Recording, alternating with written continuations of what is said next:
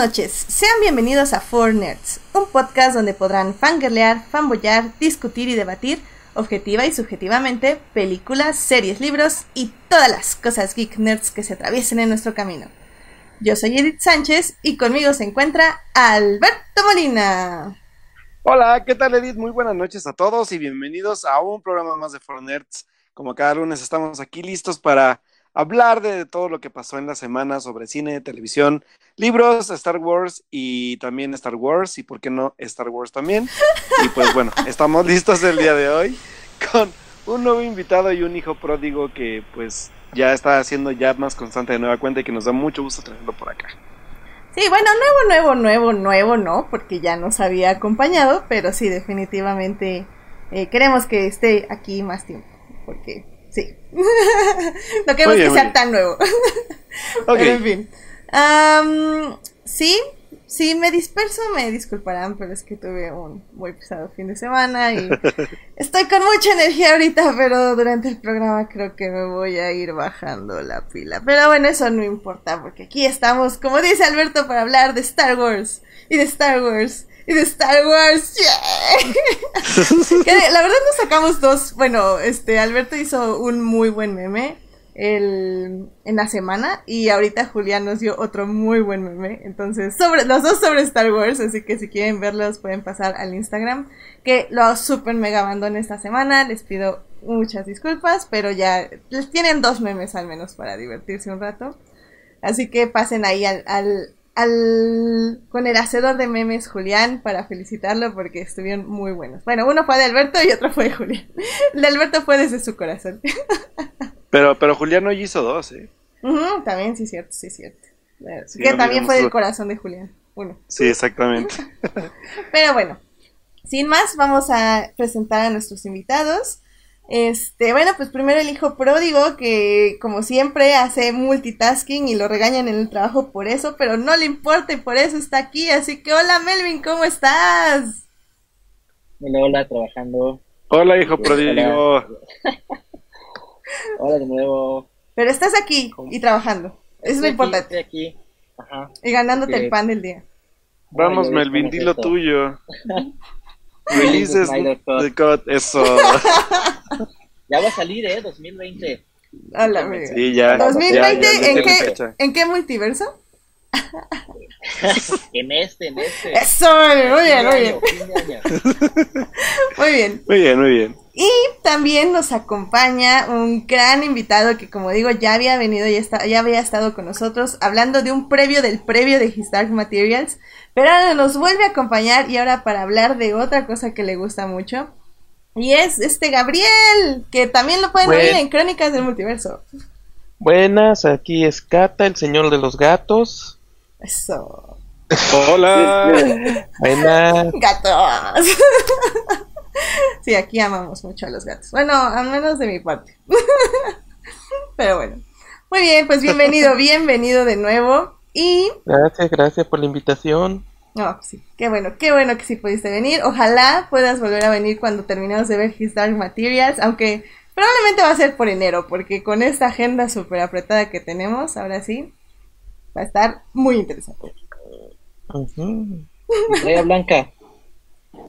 ¿Cómo? estamos viendo y trae a Blanca para cuando acabe, acabe Dark Materials. También, no, no. Si no traigo a, Blanca, creo que, creo que va a la oficina y me golpea, así que no, no, no. Definitivamente también tiene que ser Blanca. Pero bueno, en fin.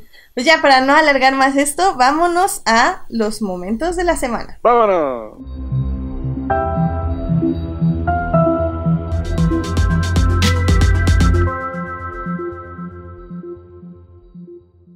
Muy bien, pues a ver si Melvin tiene un momento de la semana, yo lo sé.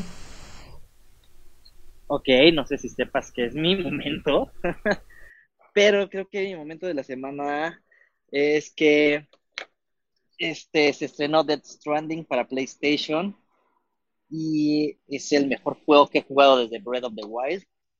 Eh, que seguro Alberto no lo conoce porque no lo ha acabado, entonces no puede decir eso, pero... Lo conozco, pero no lo he acabado. este... Me exige toda una vida acabarlo. sí, ya sé, son de esas cosas A ver, que tienes que dedicar la vida. El, el- el- Pero, un poquito porque quiero saber qué, qué tan cinemático es como lo han estado diciendo. Wow, pues, o sea, bastante fácil. Una tercera parte, o- digo, tal vez está exagerando, pero hay cinematics cada 15 minutos, cada, o sea, cada misión que te dan es un cinematic completo. ¿no? Digo, está, están Mm, ahorita vaya, como vaya. medio sencillos, ¿no? O sea, porque todo sucede como en la misma locación siempre, pero todas las partes que te dan como información o así es este cinematic, ¿no? Y está Mm, muy vaya, bien hecho, ¿no? Entonces está muy bueno eso. Pero este, creo que lo que más me gusta del juego es este la parte como online, o sea, bien rara. O sea, el juego es como construir comunidades, ¿no? O sea, esto es como lo que Hideo Kojima quería, ¿no? Como, como, y de eso trata el juego, ¿no? O sea, de reconstruir Estados Unidos, este, a través de ir conectando como los diferentes ciudades, los diferentes, este, pues sí, ¿no? Como zonas, ¿no? Y está interesante porque lo lleva como a otro nivel. O sea, la función online está súper, o sea, es diferente a, creo que ningún juego lo había hecho. Haz de cuenta que estás, o sea, estás tú solo en un mundo abierto, gigantesco, ¿no? Y tienes que ir como construyendo caminos, puentes, ¿no? Este, etcétera, ¿no? Rutas. Hmm. Y lo interesante es que, o sea, te conectas con otra gente online que también está construyendo cosas, entonces, pues de repente en tu mapa aparecen como ya estas construcciones, ¿no? Entonces, como esta idea de todo mundo se está ayudando para construir un, un mundo más accesible, ¿no? Y está, pues eso es lo chido, ¿no? Y este, y me sorprende porque, o sea, no tengo idea cómo funciona, o sea, cómo funciona el algoritmo para que no se sobresature el mundo, para que nada más te, ayudes como en gente de tu nivel, ¿no? O cosas así, o sea, está muy cabrón eso, ¿no? Y tienes como, estás como en un grupo de 20, 30 personas, ¿no? Y, y pues eso es lo cool, ¿no? Del juego, ¿no? Que vas como explorando y de repente alguien te deja, o sea, alguien construye un puente y pues le das like al puente y los likes te dan puntos, ¿no? Entonces, está muy interesante. esto. Ujú. Hmm. Muy bien. ¿Y ya salió Edgar Wright? eso vale la ¿En pena. ¿Hasta dónde vas? No, no, solo del toro, ver. que doblaron su voz. Ah, bueno. Pero, pero está chido. Ah, se oye, se oye como que consume bastante tiempo. Muchísimo, muchísimo. O sea, lo he jugado del viernes a hoy en la mañana y no he avanzado mucho. Wow. Wow. No, pues sí. Muy bien, Melvin. De hecho, ya deberías este avisarme cuándo vas a hablar de videojuegos. Digo, creo que lo debía haber supuesto porque era lo único que escribiste el fin de semana.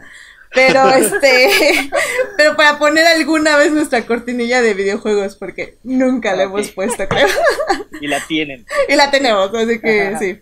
Pero bueno, está, está muy bien, Melvin. Se oye muy interesante. Pues ya ahí está quienes les interesen Sí. los videojuegos. Quien quiera perder tan muchas horas, ahí está. Exactamente. Genial. Muy bien. Pues, Gabriel, ¿cuál fue tu momento de la semana? Voy a ser honesto, como toda la semana estuve ocupado viajando y toda la cuestión, realmente no he tenido, no es lo que tenga como un momento de la semana tal cual, porque yo pensaba que el momento de la semana me hubiera gustado ir a- al lo que hace últimamente Cine, Cine- Cinépolis, que de repente, de repente hace estreno de pequeñas, sobre todo así de películas, pensando en la temporada. Y últimamente están estrenando pequeñas, este, pequeñas películas en cuestiones solo de tres días. Últimamente están estrenando mucha animación de Japón y estrenaron la de Maquia, que desafortunadamente no pude ir a verla. Pero esta semana estoy viendo que van a estrenar Children of the Sea. eh, ¿Sí? Ajá, que es una película que a mí me llama mucho la atención, sobre todo por la cuestión visual. Es, uno de esos raros casos donde hacen una adaptación, no de una, no de una, este, de un, de una adaptación, no de un autor mega popular, bastante respetado en esta cuestión. Sobre todo lo que me interesa ver es la animación del mar, de los, de los, de los, de los peces, de los mamíferos acuáticos. Le- la cuestión así nada más en el aspecto visual me está llamando mucho la atención.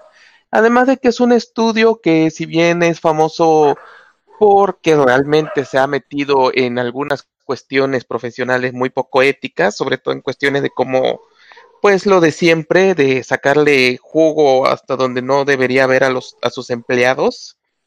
Pero ha trabajado en trabajos que a mí me encantan, incluyendo una sección de, de, de esta antología de Memories de Katsuhiro Tomo, la sobre todo lo de Katsuhiro Tomo, que es lo que me llama la atención. Ah, y por supuesto algunas animaciones para Animatrix, sobre todo lo que es la segunda, el segundo renacimiento. Entonces ando con mucha curiosidad de ver qué es lo que van a, qué es lo que hicieron, porque nada más en el tráiler estoy como bastante, me llama mucho la atención y quiero ver qué es lo que hicieron, sobre todo en gran pantalla. De, hecho, la, la, película se estuvo presentando en dos funciones en el Festival de Cine de Morelia tuvo como reacciones bastante tranquilas y no tan más, más, más por la parte de animación, pero sí la historia la, la cuestionaron un poco, pero yo también como tú creo que la quiero ver por, por, por la animación que trae y porque se ve bastante interesante la verdad la historia. Sí, es que por lo que yo tengo entendido, o sea, es, es el problema de siempre, adaptar una historia de, este, que será pues, mil páginas, doscientos, o sea, son cinco, creo que son cinco o seis tomos, no tengo idea realmente cuánto es, Realmente en cuestión de historia no, siento, no me parece que vaya a ser la gran cosa, pero sobre todo cuando se trata de animación ya cada vez es tan raro ver, ir a ver una película nada más para ver, para así como ver el reflejo visual, o sea, nada más lo que es la narración visual, lo que pueden hacer, lo que tratan de demostrar de las capacidades del estudio. Uh, yo siento que no siempre hay que ir esperando que nos den algo 100% redondo, sino también a veces experimentar los ejercicios que están haciendo los algunos estudios y sobre todo ver, a, ve a, veces siento que vale la pena a veces también ver a tanto experimentos fallidos, pero que sean únicos, como yo siento que es lo que están tratando de hacer acá. Y aquí como no hay festival de Morelia y me queda muy lejos. Sí, claro. Sí, no, y digo, al final de cuentas, esperar el estreno. Y también, y ahorita ya que mencionas este, pues esto, también decirle a los que nos escuchan que el Festival de Konichiwa ya también tiene en preventa su, pues su cartelera para este nuevo festival, que por ahí incluye las películas Birthday Wonderland, Case, eh, Rascal Does Not Dream of a Dreaming Girl, Revolutionary Girl Lutena y Utah No, no Princess Ama Magical Kingdom. Así que son cinco películas las que yo tengo contempladas, que sé que son, son solamente esas y eh, recuerden que son en horarios también muy específicos, pero también por si les encanta el cine de animación japonesa, pues ya tienen cinco opciones que ver para, pues, eh, lo que según yo empieza el 24 de noviembre, el Festival de, de Konichiwa, que son aquellos que pues nos han traído también, eh, pues, películas como Your Name, este, el eh, y muchas más películas que, que, que, son por aparte del festival, pero que sin duda tienen distribución gracias a ellos en México, aunque sea con muy pocos horarios. Siento que vale la pena mucho apoyar esto, aunque sean muy limitados, que valga la pena que se vaya a ver otras cosas que se vayan saliendo, aunque sea algo medio populachero, como a veces este, como el, como ya es Utena, yo creo que es popular dentro de los círculos del anime, pero vale la pena apoyarlo, digo yo. Muy bien. Apoyar el cine de animación japonesa que a nosotros, pues por lo menos de generaciones ya más para acá nunca nos llegaba. Y ahora que lleguen, pues hay que aprovechar que sí lo tienen para que también lo consuman y llegue más cine de este tipo a salas comerciales. Así es. Efectivamente. Y también no se olviden que ya también viene la muestra del cine de Morelia. Así que si les Uf. interesa. Pues, pues ya está, ¿no? Ya, de hecho, ya según yo se acaba ya el. Pues ya se acabó, ¿no? No, Creo que es esta semana también. No, empezó el primero de noviembre. Ah, bueno, ya se acabó. Ya valieron, olvídenlo. Sí, sí, sí, sí ya se acabó, perdón por romperles las ilusiones, pues ya se acabó, porque ya todos vieron, ya vio Parasite, ya vieron este, todo lo que se presentó allá, así que sí, ya, creo que ya pasó. Bueno, pues Disculpe. siempre siempre tendremos Disculpe. el festival alternativo. Sí, siempre, siempre está, seguramente ya en breve, en breve vamos a tener, bueno, de hecho, uh -huh. varias de las películas de ahí ya están en, en, en, en, ese festival que nos encanta, así que no se preocupen, no, no se estresen. Eso, Chihuahua. Qué bueno, qué gracias, Alberto. Oye, Alberto, sí. pues, ¿cuál fue tu momento de la semana? Pues señores, mi momento de la semana fue que el artista Alex Norris, que es, un, es responsable de eh, Doris McComics y el webcomic llamado O No, que muchos lo van a ubicar porque es este como dibujo muy, muy simple, el cual se, se le ponen varias situaciones en las cuales siempre es como de, oh no, ¿por qué rayos me pasa esto a mí? No sé si lo ubiquen. Pero pues bueno, el artista estuvo en la Ciudad de México eh, la semana pasada pintando un mural en la colonia Roma Norte y donde pues ya pueden ir a, ir a ver este mural y lo presumió por redes sociales, que estuvo trabajando pues durante un rato en, en, pues en la Ciudad de México haciendo su mural y su pues ya tan conocido eh, eh, pues personaje que a todo hace, oh no, lo pone, lo pone siempre en situaciones sociales muy interesantes.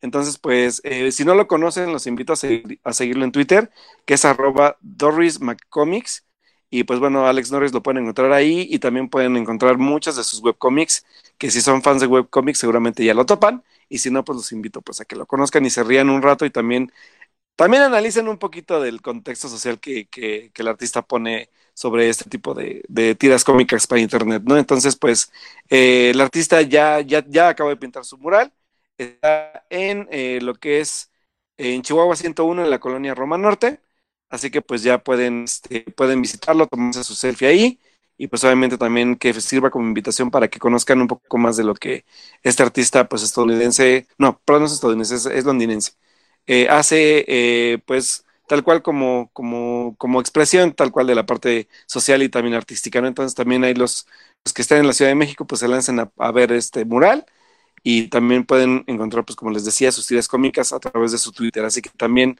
pues ya ahí pueden checar. Y además, si les gusta, pues el artista anuncia también que lo que es todo el merchandising, que es su libro de cómics, este, pines, eh, stickers y todo ese rollo, también lo pueden comprar ya para envío a México a través de su tienda en línea. Así que pues, si son fans de Alex Norris o no lo conocen y se van a volver fans, pues ya ahí está la, la recomendación para que también se vayan a visitar el mural este fin de semana.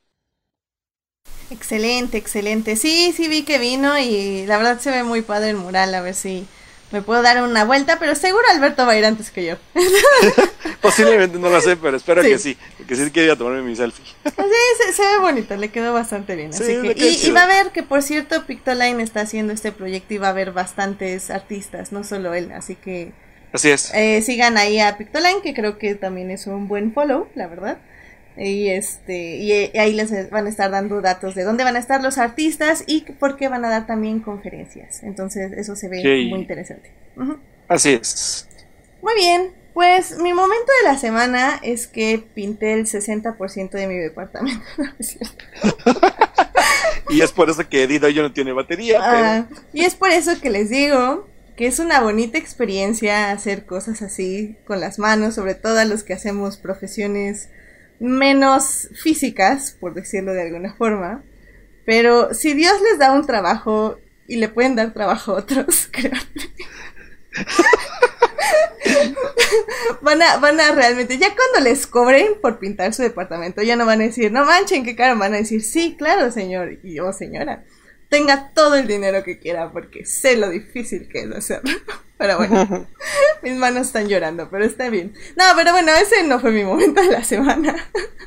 fue, bueno, realmente nada les quería mencionar que eh, se publicó un artículo en Time eh, escrito por Billy Lord, que es eh, la hija de Carrie Fisher. Em, le escribió el 7 de noviembre, hace unos días. Y la verdad es que está muy bonito. Les los invito a ir a leerlo porque habla mucho no solo de la relación que tenía con su mamá, sino la relación que tenía con la imagen de su mamá, es decir, con la princesa Leia, y cómo ella fue creciendo con esta imagen, cómo se relacionó ella con esta imagen y cómo al final llegó a abrazar todo lo que significaba eh, la princesa Leia, no solo para su mamá, sino para todos los que eh, toman un significado o algo importante acerca de esta figura ficticia icónica. Eh, que al final del día la hace no ficticia y la hace un pañuelito. No digo que van a llorar mucho, pero al menos sí una lagrimita sí puede salir de su cara.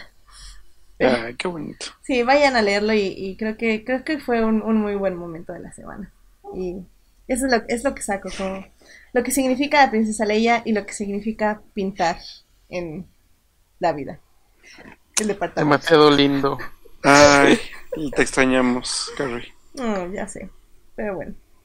Este, bueno, pues con esto yo creo que nos podemos pasar rápidamente a las noticias de la semana porque ahí hay algo muy importante que queremos discutir. Así que vámonos a las noticias. Bueno, noticias de la semana, Eventos. trailers, Hashtag no vean trailers. chismes En en Four 4Nerds.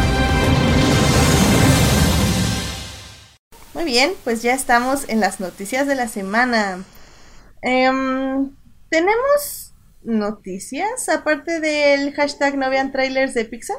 Pues que el día de mañana llegó el día, señores, señores, señores, que mañana se lanza la plataforma de Disney y todos estamos esperando los torrents de muchas cosas porque como a nosotros nos va a llegar hasta quién sabe cuándo, pues tenemos que recorrer otros, a otros lugares para poder verlos, pero a partir del día de mañana pues inicia una nueva guerra en la guerra de los streaming y Disney Plus va con todo y con muchos, muchos productos, así que Vamos a ver qué tal le va y pues incluyendo por ahí de Mandalorian, por ahí va a estar este la nueva película de Dame y el Vagabundo, etcétera, etcétera, con muchos, muchos proyectos nuevos, así que pues vamos a ver qué tal, qué tal lo- todo lo nuevo que tenga que presentar Disney a través de su plataforma. Bueno, sí, qué emoción, qué emoción. Mandalorian, ya mañana lo tenemos. Creo que lo voy a ver hasta el lunes, pero no importa. Ya, ahí estará. Ahí estará, esperándome en el internet. Sí, qué emoción, la verdad. Yay, sí, qué padre. ¿Y alguien de ustedes vio el tráiler de Pixar? ¿De No. Las almas? No lo quise, ahora sí. no lo Yo quise ver. sí. ¿Qué tal? ¿Qué nos puedes decir del tráiler? Sí, dinos. Eh, el problema de las de los trailers en general de Pixar, sobre todo los primeros, es que básicamente es eh, es muy común que se trate de vender una idea general de la historia, pero realmente es muy raro que realmente nos venda de lo que va a tratar la película. O sea, básicamente el tráiler es aquí lo ponen un hombre que quiere encontrar motivación en la vida, se vuelve la música de soul, aparentemente se mata y vemos su alma en el más allá. Entonces es, es un poco confuso, o sea, porque ah, no sé, realmente eh, es un problema con este tipo de películas. No entiendo realmente para dónde va. Aparentemente es, eh, la que quieren vender es una idea muy metafísica acerca de qué es lo que nos hace ser nosotros, de nuestros deseos o de nuestro espíritu, pero al menos yo no lo veo. Lo que sí destaco y que es muy interesante es que va a ser tal vez la primera película de Pixar que es protagonizada por un afroamericano. Claro, dirigido por un hombre blanco, Peter Doctor, pero aparentemente todo el cast de la película van a ser puro hombres. Parece que van a ser personas de raza negra. Y la música de Soul parece que iba a ir también por esa, por ese estilo. Entonces, es interesante, aunque no me dice nada. Pero habrá que ver porque así son todos los trailers de las películas de Pixar. No dicen absolutamente nada. Y terminamos todos llorando en el cine de todas formas, así que... Pues les funcionó con... Pues les funciona, así que quién sabe. Sí, está bien, la verdad no quise verlo, no por spoilers, ni siquiera por mi política de hashtag no vean trailers, sino realmente porque es eso, o sea, creo que creo que ya nada. Pixar está tan asegurado para mí que sea lo que sea, voy a ir a verlo. De preferencia en inglés, por favor, por favor, por favor. Sí, totalmente de acuerdo. No, pero fíjate que ahora sí no lo quise ver porque creo que de por sí le exijo a Pixar cosas originales y ahora sí arruinármelas viendo el tráiler como que ahora sí no, no me parece justo para mí. Ok, me Así gusta. que sí le voy a dar el chance de, de no ver nada hasta que llegue la... Eso, hashtag no vean trailers conquistando las fronteras. excelente, excelente. Muy bien. Am, creo que ya de noticias creo que es como lo más importante. Recordarles ver el Mandalorian, obviamente. Y pues ya. Y ay, creo que ya se estrena también The Crown un día de estos, ¿no? Sí, ya también. esta semana Esta Sí. semana. ¡Qué emoción! No voy a ver absolutamente nada, pero qué emoción. Que, que igual, por, por- igual por se anunció la- las películas seleccionadas para la muestra de la Cineteca. Así que por ahí igual ya chequenlas porque sí vienen cosas interesantes.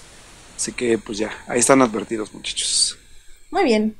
Pues bueno, a, a lo que nos truje Chencha, porque eh, después de que le dijéramos al señor Scorsese, siéntese señor, o el nuevo OK Boomer, Scorsese sacó un artículo muy, muy interesante que creo que se puede dar para muchísimos debates y debates interesantes, porque digo, a ver, si ustedes no leyeron el artículo, les voy a leer un par de quotes para que sepan más o menos de lo que vamos a hablar. Y es que Scorsese dijo, las películas de Marvel y parecidos no son cine. Y todos fue como, no, pero mis vestiduras, mi alma, mi corazón, mis horas viendo Endgame 20 veces, Monse, este, y así. Pero entonces él dice, ok, déjenme explicarles porque creo que las películas de Marvel no son cine. Y saca este artículo donde básicamente dice lo siguiente. Em, dice, hay muchos elementos que definen al cine y que, las, y que veo en las películas de Marvel. Sin embargo, no hay revelación, no hay misterio y no hay genuino peligro emocional. Nada está en riesgo. Las películas están hechas para satisfacer cierto tipo de demandas del público. Las secuelas en nombre son eh, remakes en espíritu. Eh, la naturaleza de estas nuevas películas es que buscan un mercado específico, las prueba una audiencia específica, son vetadas, modificadas y remodificadas para solo, la para solo el consumo del público. También dice, en el mundo audiovisual del entretenimiento está el cine y este cine se overlapea con estos productos de tiempo a tiempo, pero se está eh, volviendo muy raro. Lo que tengo más miedo es que la dominancia financiera de uno, es decir, del cine de Marvel o de superhéroes o comercial se puede decir, está, se está usando para marginalizar y hasta desaparecer la existencia de, del otro, del cine eh, de lo que podemos decir como independiente. Eh, básicamente de esto habla el artículo, él lo, explica obviamente mucho mejor que yo con mi super traducción de tres párrafos, eh, pero nos podemos quedar como con esa um, esencia de su discurso. Su discurso es, el cine de Marvel no es cine porque está hecho directamente para que lo consumas, para que seas feliz viéndolo y para que cuando salgas estés feliz de que lo viste. Es decir, cuando vemos a Marvel sabemos quién va a morir, quién no va a morir, porque y si muere alguien no es realmente una sorpresa. Él dice que el verdadero cine o el cine eh, más analítico, tal vez más desafiante, que tiende a no complacerte como público, está desapareciendo eh, debido a que el número de pantallas está siendo, eh, pues sí, eh, acaparando todo, todo el cine, eh, todos los cines que vemos. Y digo, lo vemos día a día. O sea, las películas que ya vemos, como ahorita todas las del cine de internacional, cine de Morelia, están en lo que llamamos las salas de arte, que están como en dos o tres cines y nos va bien. Y todo lo demás ahorita, por ejemplo, es Doctor Sleep o Maléfica o cosas así. Entonces, Scorsese más que nada está diciendo como está desapareciendo el cine de autor. El cine de autor no se ve en las películas, eh, vamos a decirles comerciales. Y es por eso que yo estoy luchando para que el cine, el verdadero cine, todavía viva, no el cine que ya está hecho para complacer a las masas. Um, Ay, Dios mío. Tengo, tengo una opinión al respecto, pero ahorita vale. la No, o sea, digo, a final de cuentas, eh, estoy a favor, pero también, o sea, estoy sí no de acuerdo, creo que con, con Scorsese, porque también hablamos de, de que la visión de, Scorsese ya está muy, es muy dogmática y es muy, muy académica, si lo queremos ver así. Pero entiendo también su punto en el, en el, en el más bien el cómo se ha manejado la industria actualmente, pero a final de cuentas tampoco podemos como, como quitar un poco el, el, el factor de que también hay gente detrás del hacer este tipo de películas como las hacen en Marvel, sean productos este, vendibles o no. O sea, a final de cuentas hay un trabajo artístico detrás, hay gente que se involucra, hay gente que dirige, hay gente que tiene trabajo gracias a esto, así como él también le da trabajo a la gente que le ayuda en sus películas, ¿no? Entonces creo que sí es como una parte también del, del, de lo que creo que nos enseña Star Wars y se va a estar orgullosa de mí. De esta parte también de, encontrar el balance entre una cosa y otra. Que al final de cuentas puede haber un cine que nos entretenga y que nos divierta, como también del otro lado puede haber un cine más arriesgado, más propositivo, más, más de autor, ¿no? A final de cuentas, pero no deja para mí ese cine, por ejemplo.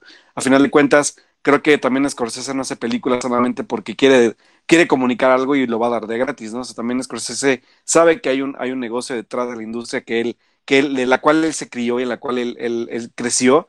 Y pues sí, a lo mejor ya no es igual que antes, pero a final de cuentas es una industria que avanzó y que obviamente pues hablamos de, un, de una visión capitalista desde hace mucho tiempo, a la cual seguramente él también él, entró, así que también creo que es un poco tramposo decir que, que, que, los productos que hacen ahora son totalmente prefabricados, porque también ellos, a su modo de verlo en su entonces, también buscaban vender una historia o un producto. El cine siempre se ha tratado de vender, así que a final de cuentas depende también a qué escala vendas este tipo de cosas. Sí, sí, obviamente es una maquinaria, es algo industrializado a comparación de lo que él hacía antes. No, estaba, creo que Alberto justamente estaba tratando de hablar justo de este balance. Pero bueno, me gustaría también saber qué, qué opinas tú, Gabriel, sobre, sobre este artículo de Scorsese. Eh, lo que ocurre con Scorsese es que desde un principio toda esta discusión siempre sentí que venía pues desde el problema inevitable de que estamos hablando por un lado de quién es Martin Scorsese. Al final de cuentas, yo he sido fan de él desde hace muchos años y, eh, y no solo conozco lo que él ha hecho, también conozco mucho de lo que él ha producido y mucho de lo que es su trabajo. Y si hay algo muy certero es que él siempre ha amado el cine, pero no solo ha amado el cine, ama cierto tipo de cine. Y ya realmente desde hace muchos años es que siempre ha definido la existencia de dos tipos de cine. Eh, el que él llama, en sus propias palabras, cinema y el resto. Y cuando hablamos de cinema, hablamos del tipo de cine que él está acostumbrado a, que él está acostumbrado a, este, a promover. Eh, por, por, ejemplo, es muy famoso esto cuando estuvo en el show de eh, Roger Ebert, después de la muerte de Siskel, una de las cosas que más me encantaron es que él tenía que hacer una lista de las 10 mejores películas de la década. Y el muy tramposo lo que hizo es que iba dando su lista y lo que hizo fue que le dio el primer lugar a una película, creo que de Mongolia, que se había estrenado en los ochentas, pero dijo, pero no se estrenó en el cine hasta en los noventas, así que cuenta. Ese es el tipo de persona que es él. Entonces, cuando él empezó lo de la discusión de lo que es, es cine, me, siempre me imaginé que iba hacia eso. Él siempre, eh, hay que tomar eso muy en cuenta. Incluso cuando habla muy bien de Spielberg, cuando es amigo de George Lucas, realmente él nunca ha lavado las películas de ellos. O sea, los reconoce como artistas técnicos, pero si se dan cuenta, siempre es como muy cuidadoso de decir que les gusta sus películas. Ujú. Y eso, y, es- y, a- y eso hablamos de sus amigos. Pero y al final de cuentas, digo, creo que, creo que, creo que hablamos de una misma escuela a comparación de la Ajá. escuela de ahora, ¿no? Ajá, exactamente. Además, y eso es exacto, hablamos de una misma escuela además. Y la cuestión con Scorsese es que cuando él empezó a hablar de esto, yo siempre pensé hacia dónde iba su crítica y el ensayo me lo confirmó en la cuestión de la distribución. Tenemos que recordar lo siguiente. En primer lugar, hay una comparación que se hace mucho y a mí no me gusta que dicen que las películas de superhéroes son las nuevas películas del oeste, que ahora antes se hacían un chingo de westerns que daban mucho dinero y con eso se financiaba otras películas y una cosa no quitaba la otra. El problema es este, los western no costaban 200 millones de dólares cada uno. Así es. Los westerns eran baratos, eran rápidos y efectivamente daban mucho dinero, pero no absorbían todos los recursos del estudio. Y si ahora vemos bien, la gran mayoría de los recursos de los estudios están yendo cada vez a blockbusters cada vez más grandes, que además de todo están acaparando cada vez una mayor cantidad de salas de cine donde se exhiben las películas. Y si a eso agregamos otro problema, que es el hecho de que la propia Disney, como estrategia para tener cada vez más salas para distribuir películas, está matando lo que es una tradición en Estados Unidos que consiste en exhibir películas viejas en periodos específicos en la gran pantalla. En esta época, por ejemplo, una cosa que se estaría haciendo es preparar la exhibición de Duro de Matar en cines. Pero ya Disney dijo que no lo va a permitir. Porque ahora todo eso se va a ir a lo que se llama su baúl. Se tuvo que cancelar la exhibición de películas como este, ¿cómo se llama? Como Alien. De hecho, la única película que han dicho que no van a cortar esa costumbre es el show de terror de Rocky, por razones obvias. Es un clásico, claro. Sí, y, obvio, Y es la- y- y clásico Ajá. de autocinemas, como dicen. Exactamente. Y entonces el problema es, es, yo, es ahí donde siento que es lo que realmente le molesta a Scorsese. O sea, porque de hecho él mismo dice, este tipo de películas van a existir y tienen su derecho de existir. No le gustan, pero no va a ir a decir que no existan. El problema es que a cambio de que estas películas existan, por un lado, estamos perdiendo variedad de películas en el sentido de un cine más novedoso, o sea, un poco de cine, o sea, con decir el hecho de que tal vez la mejor película que salió este año, Parásito, apenas se estrenó en unas, ¿qué serás? Unas poquísimas salas en todo Estados Unidos y quién sabe si Sí. se va a estrenar en México. Sí, Y sin sí, México embargo, se muy- estrena. Sí, Ajá. pero ¿qué te gustan? ¿Unas 20 salas?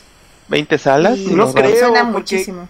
¿Quién sabe? Porque al final de cuentas, algo que sí debo apuntar a... a- sí, sí, tal vez no... O sea, yo estoy hablando sobre, o estoy hablando sobre todo en la cuestión de Estados Unidos. Sí. Y entonces, eh, esa es la cuestión donde yo lo veo que van las críticas de Scorsese. O sea, estamos viendo un tipo de cine, la verdad, cada vez poco menos sorpresivo, cada vez más estandarizado. Que cuando estoy queriendo decir esto, no quiero decir que sea malo que exista.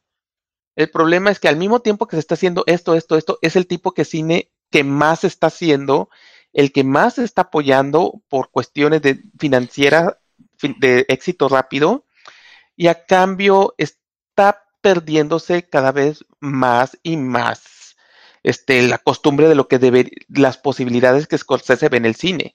Y yo creo que Scorsese también tiene dos motivos muy, de hecho, muy comprensibles para tener esas críticas. Por un lado, no olvidemos que Scorsese no ha de tener muy buena opinión de Disney después de lo que le hizo a una de sus propias películas. Al final de cuentas, Disney fue la encargada de la distribución de Kundun. Y cuando hizo Kundun, no solo Disney básicamente se acobardó y casi no le hizo promoción, sino que además básicamente le pidió perdón al gobierno chino y ahora básicamente, pues Kundun ha, des- desaparec- ha desaparecido casi, básicamente ha desaparecido la película. Y no es porque el propio Scorsese no le guste, básicamente la propia distribuidora la está es- tratando de esconder. Claro. Y el irlandés, el Irishman, es una película que él no pudo financiar y no pudo estrenar en cines. Y cuando la gente pregunta, ¿cómo va a hablar de esto si él mismo está haciendo una película de Netflix que no va a estar en salas? La gente olvida, es que él quería que estuviera en salas.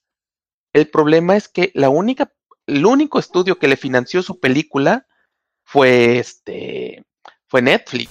Sí, el, el típico de, pues mejor de no hacerla, hacerla con Netflix, pues mejor la hago. Ajá, Sí. Y, o sea, y en ese sentido, considerando que ya estamos hablando de un director de 76 años, que básicamente, ¿qué, ¿cuántas películas será que nos quedan con él? ¿Una o dos más? Mm, Sí, La verdad- Porque Scorsese no es tan rápido haciendo películas. Es tan rápido, o sea, ¿cuánto tardó en hacer películas como Silencio? 20 años. Sí. Entonces, como que dices, no va, este, yo creo que en sus últimos años de vida tiene motivos suficientes para estar yo estoy en desacuerdo con su idea de que no son cine, pero yo creo que es comprensible por qué va a agarrar y no va a estar como de muy buen humor o como que no va a apoyar mucho el género. Claro. Eh, tú, tú, Melvin, ¿cuál es tu postura en esto? Porque al final del día creo que... ah, bueno, al menos a ti te hemos oído como más vocal al defender películas de justo de superhéroes o estas que califica Scorsese que están acaparando el espacio comercial. ¿Defender? Eh, ¿Sí? ¿Ah, no? Ah, o sea, digo. No, sí, no, no, o sea, digo, que disfrutas más, porque al, final del día digo, yo sé que a ti te gusta también cine, lo que podemos llamar alternativo, pero. Ah, bueno. mira. Este, no, de, Melvin, perdón, Gabriel. Ah, perdón. Espérame, espérame tantitito. Ya te contesto bien. Que sigan hablando. bueno, está bien. es que recuerden que Melvin está en dos trabajos. Este podcast y su otro trabajo. y a que sí le deja. y a que sí le deja dinero. Pero bueno, sí, o sea, creo que a mí, por ejemplo, lo que me dolió más del artículo, o bueno, no lo que me dolió, lo que sentí más es, es justo esto, porque, o sea, hay algo que siempre he dicho y que, que tal vez nunca había encontrado las palabras, pero por ejemplo, a mí Marvel, o sea, me gusta ir al cine, me gusta verlas, pero no nunca me han llenado, o sea, nunca pondría mis manos al fuego por ese tipo de universo. Justamente porque creo eso que dice Scorsese, o sea, realmente hay algo que realmente nos puede sorprender de Marvel. O sea, son momentos que ya sabemos que, que, van a suceder y cómo van a suceder. Entonces, al final del día sí es satisfactorio verlos en pantalla, o sea, ver cómo suceden, cómo no sé, la capitana Marvel adquiere sus poderes y cómo se agencia de ellos. Eso es muy padre de ver en el cine. Pero, ¿en qué momento realmente hemos llorado en una película de Marvel? ¿En qué momento nos ha tocado así como las fibras, como no sé, una película como Arrival, por ejemplo, este, digo, la, la tengo como más presente por un artículo que vi de las mejores películas del siglo. Arrival. Ah, ok. O sea, todos lloramos con Endgame. Mm, no. No, Yo voy a ser honesto, la verdad, yo no, yo ya no aguantaba en game. Eh, no sé, ustedes, en, en mi opinión personal, yo sí he sido muy vocal en ese sentido, sobre todo en crónicas. Yo detesté sobre todo lo que es Infinity War y Endgame. De hecho, todas las últimas películas de Marvel me han parecido terribles. Pero una de las cosas que más me irritaron sobre todo fue el final de Infinity War, cuando se suponía que debió ser esa, debió haber sido súper triste o súper no sé qué el final. Y sobre todo con la escena de Spider-Man se me pareció especialmente manipuladora. Sobre todo porque con bombo y platillo nos están diciendo de que, oh no, miren qué momento tan triste. Y sin embargo, ya se estaba filmando Spider-Man 2, Far From Home. Exacto, sí, sí, sí. Y, la gran mayoría de los personajes que murieron, sabíamos que tenían secuelas o que iban a tener secuelas. De hecho, una de las respuestas que menos me han gustado precisamente por ello fue la propia respuesta de Kevin Feige al artículo de Scorsese cuando él agarra y dice, nosotros tomamos riesgo porque en Infinity War matamos a la mayoría de nuestros personajes. Y tú te quedas así, pero todo, casi todos volvieron. O sea, cómics. Ajá, o sea, no, no, no se han ido. Van a volver. Caray, hasta Iron Man tal vez va a volver. O sea, se me hace mucha manipulación emocional, se me hace mucho... Y no hay un riesgo real, o sea, mucho de los supuestos, mucho de los supuestas satisfacción que se debería sentir uno, sobre todo considerando cuántos años se han invertido en esas películas, se me hace cada vez menos genuino. Y sobre todo, y, es que la verdad es, así lo veo yo, sabiendo de que estamos, que las muchas cosas que pasan, le pasan a personajes que ya tienen secuelas garantizadas, pues ¿por qué voy a sentirme preocupado? Exacto, sí, exacto, exacto. Y, lo dice Scorsese justo en su artículo, que ya todo está prefabricado, prehecho y pre, eh, preprobado. ¿Melvin? Ya. sí. Dinos. Este, no, de, o sea, de acuerdo con, con la forma, o sea, yo creo que ahorita, a mí, por ejemplo, personalmente yo, me, o sea, estoy enamorado de, lo, de Marvel hasta Endgame porque llegar hasta ahí, o sea, no creo que haya sido cosa fácil y son los primeros que hacen algo tan titánico, ¿no? Este, que, que ahorita se siguen ser, un montón de series, pelis, ahí, ahí sí ya no sé qué tanto, qué tan bien le entraré o no, porque pues sí, ya es como too much, o sea, ¿qué más? ¿Hasta dónde más van a llegar estos, no? O sea, creo que ya hasta Endgame, bueno, ya contaron muchas cosas, este, o sea, tiene su valor, ¿no? O sea, fuera de que es solo cine de entretenimiento, tiene su valor, ¿no? Y pues su valor es que hicieron, o sea, imagínate los contratos de toda esa gente, ¿no? Este, impresionante, ¿no? No es algo que no se había hecho, ¿no? Y pues, bueno, ahora párenlos, ¿no? Este, pero quería comentar aquí algo que dice, este, Fabiola, dice, pero lamentablemente se hace este tipo de cine porque es el que la gente consume y deja dinero. Eh, sí, pero sí, o sea, siento que también tiene cierto valor porque lo hacen bien. Es como Pixar, ¿no? O sea, lo que comentaban hace rato. Pixar ya no necesitas ver trailers ni nada para saber que es algo bueno, ¿no? O sea, nos van a entregar, o sea, aquí no nos están diciendo, ay, sí, estamos revolucionando el cine o cosas así, ¿no? Es como, ya, o sea, Disney ya sabe que te va a entregar, ya sabes, cuando vas a ver esas pelis, ya sabes a lo que vas, ¿no? Y creo que ahorita ya también se volvió como, como un cine como de fans, o sea, o te gusta o no te gusta, ¿no? Simplemente no vas a, a- no va a haber nadie que vaya a ver ese cine como, ay, a ver, Marvel, sorpréndeme. Creo que Marvel no lo va a hacer. Ahora, creo que, por ejemplo, este, en DC puede haber como más sorpresas porque este, pues, es- o sea, como que, como no saben qué hacer, como, o sea, precisamente eso les ha ayudado a Me, que me gusta tu sinceridad, Melvin. Sí, exacto. o sea, no saben qué hacer, no saben ni qué hacer su universo y lo intentaron y este, y no les funcionó y este, y luego ahorita salió Joker, ¿no? Que es así y es- lo va a poner muy entre comillas cine de autor, ¿no? Pero dijeron, órale, a ver, nos funcionó aquí, entonces van a experimentar por ahí a ver qué pasa, ¿no? Y creo que, o sea, va- van a ver cosas que sabes que son entretenimiento y cosas que de repente van a sorprender. O sea, y por ejemplo, esta, la nueva película de Batman, creo que podría haber sorpresas ahí. O sea, hubo sorpresas con el Batman de Nolan, ¿no? De repente entregar una peli que sí, ¿no? O sea, por ejemplo, esa, esa no sé, esa es cinema o no es cinema, o es cine de superhéroes, ¿no? Lo que ha hecho Sí. Nolan, ¿no? O sea, creo que hay, Ujú. hay una, hay una cosa extraña, ¿no? Que sucedió y Marvel no, porque Marvel es Disney, o sea, y sí, le gusta su dinero y lo va a hacer bien porque quiere seguir ganando dinero, entonces, o sea, tampoco creo que esté tan mal porque hay calidad, ¿no? A pesar de, de lo de que ya está la fórmula hecha, hay calidad en lo que hacen, ¿no? Sí, es que hay, hay como muchos ángulos y que, que, que digo, obviamente creo que no podemos explorar todos, pero es desde, ok, desde el punto de vista de la industria, que es el económico, que ya lo estamos diciendo, o sea, al final del día, ¿quién tiene que decidir lo que quiere el público o, o la industria?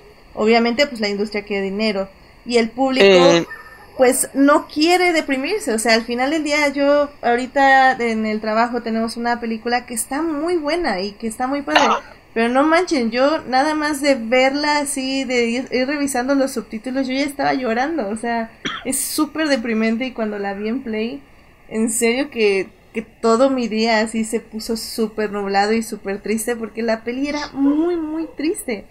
Y al final del día mucha gente no quiere ver eso en el cine y no va a ir a verlo porque no se quiere ir a deprimir. Es mucho más fácil y seguro emocionalmente ver una cosa como Endgame, que como dices Melvin, no es este, no es que esté fea ni que esté mal hecha, o sea, está muy bien hecha, eh, con buenos ángulos, gente que sabe hacer historias, que sabe hacer cine, pero que al final del día eh, no no hay no hay nada que poner tuyo de tu vida o sea son superhéroes y puedes aprender cosas sí amistad amor heroísmo eh, bla bla bla, bla, pero, pero no, no estás invirtiendo nada, o sea, al final del día de tu vida no te estás viendo reflejado en ningún aspecto.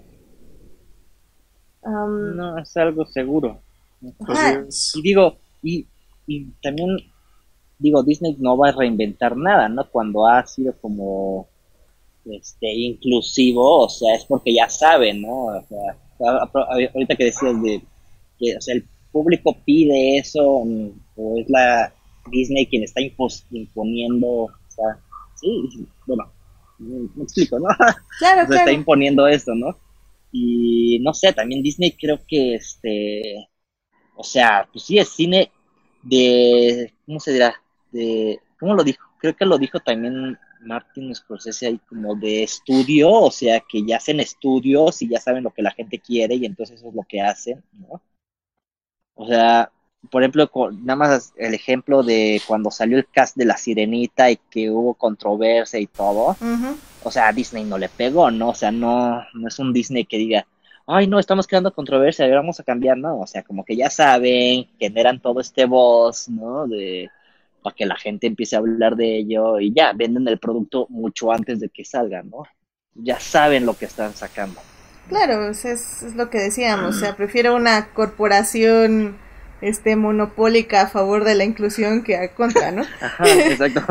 Pero entonces aquí mi pregunta para los tres, y porque un poco la tengo yo, es como, entonces, ¿quién, quién tiene que decir eh, ¿quién tiene que ayudar a la industria a que se muestre más del otro, del cine que no está comercializado? O sea, tenemos que ser nosotros quienes lo exijamos, yendo a ver estas películas al cine, o tiene que ser la industria quien nos tenga que, un poco como la inclusión y la diversidad, que decir, como, a ver, no, no la quieren, pues no nos importa, tomen a su sirenita y tomen a tu tal, tal, tal porque sabemos que eso es la nueva frontera, o bueno, no sé, ¿sabes? O sea, digo, suena muy feo y muy, muy capitalista, pero, hola sistema.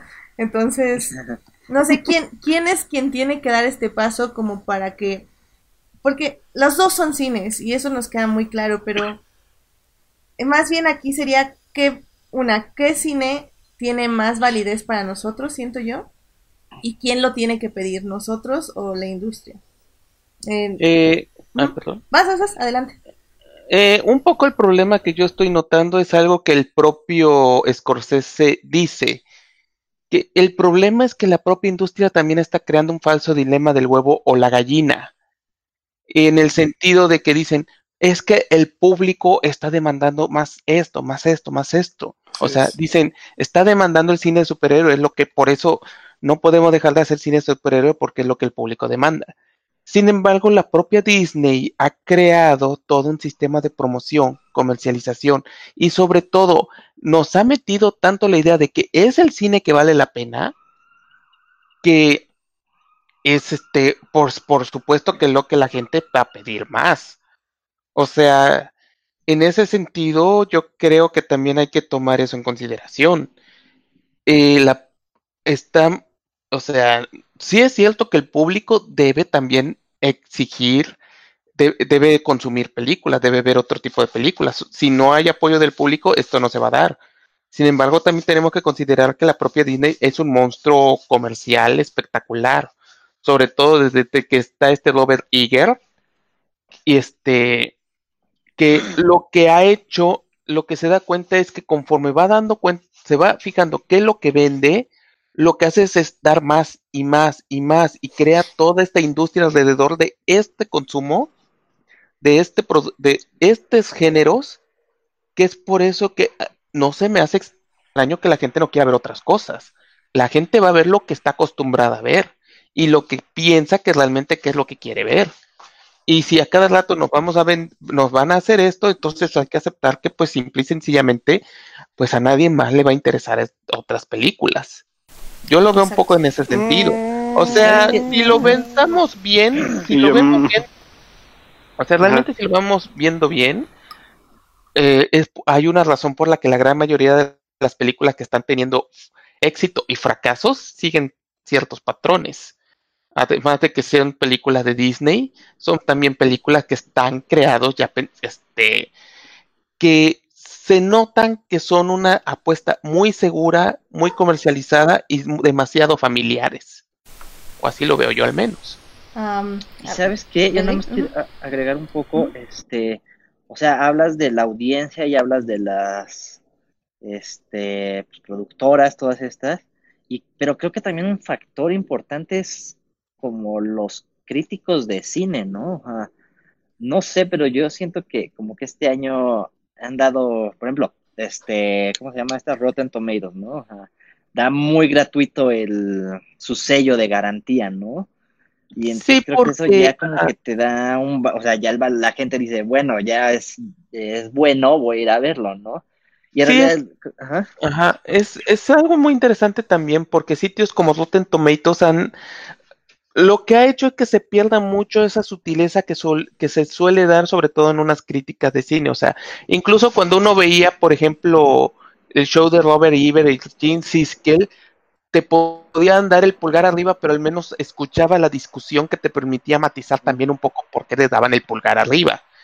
Y ahora ya no, ya es más fácil ver una página donde dicen aprobado o no aprobado basando en tantas críticas aunque a veces las críticas realmente, aunque la crítica sea bastante eh, poco entusiasta. Sí, ajá. Pero ya como que se basan en eso. O sea, por ejemplo, Joker, o sea, la crítica era así como el review de 10 personas, ¿no? Los días que estuvieron en la sala en Toronto, uh, a 10, ¿no? Entonces te vas con eso y luego pasa el tiempo y ya, ok, ya tienes un este, lote más de 70, 70 críticos, 100 y este rating baja, pero ya creo suficiente este ruido para que la gente diga, ah, no, está muy buena, ¿no? O sea, También... a veces siento que es como que, no, yo no voy a ser el crítico que le da que le da la puntuación baja a esto, ¿no? También ahí la pregunta sería, ¿quiénes escuchan a Rotten Tomatoes y quiénes no? O sea, digo, por ejemplo, personalmente, y digo, sé que nosotros no somos una muestra este buena. pero, pero bueno, personalmente me vale tres cuartos lo que diga este Rotten Tomatoes. O sea, uno ya tiene más bien un, un círculo de críticos que sigue, en los que confías en sus gustos y a los que sigues. Pero también ese es un problema, y lo hemos dicho, porque al final del día te estás guiando de cinco o seis gustos y no estás viendo fuera de esa esfera. Perdón, vas Alberto. No, y también digo, creo que tiene que ver mucho con lo que hablábamos ya y también un poco con la, con la, con la educación también de, de lo que vas viendo a final de cuentas.